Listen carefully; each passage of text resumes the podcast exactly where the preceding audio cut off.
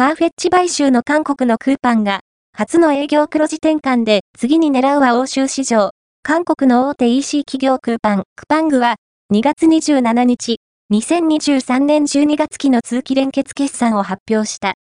売上高は243億1200万ドル、3兆6450億円、前年比18.5%増、営業利益は4億7300万ドル、709億5000万円、前年は1億1200万ドルの赤字、当期純利益は13億6000万ドル、2040億円、前年は9200万ドルの赤字と増収増益を達成し、初の営業黒字となった。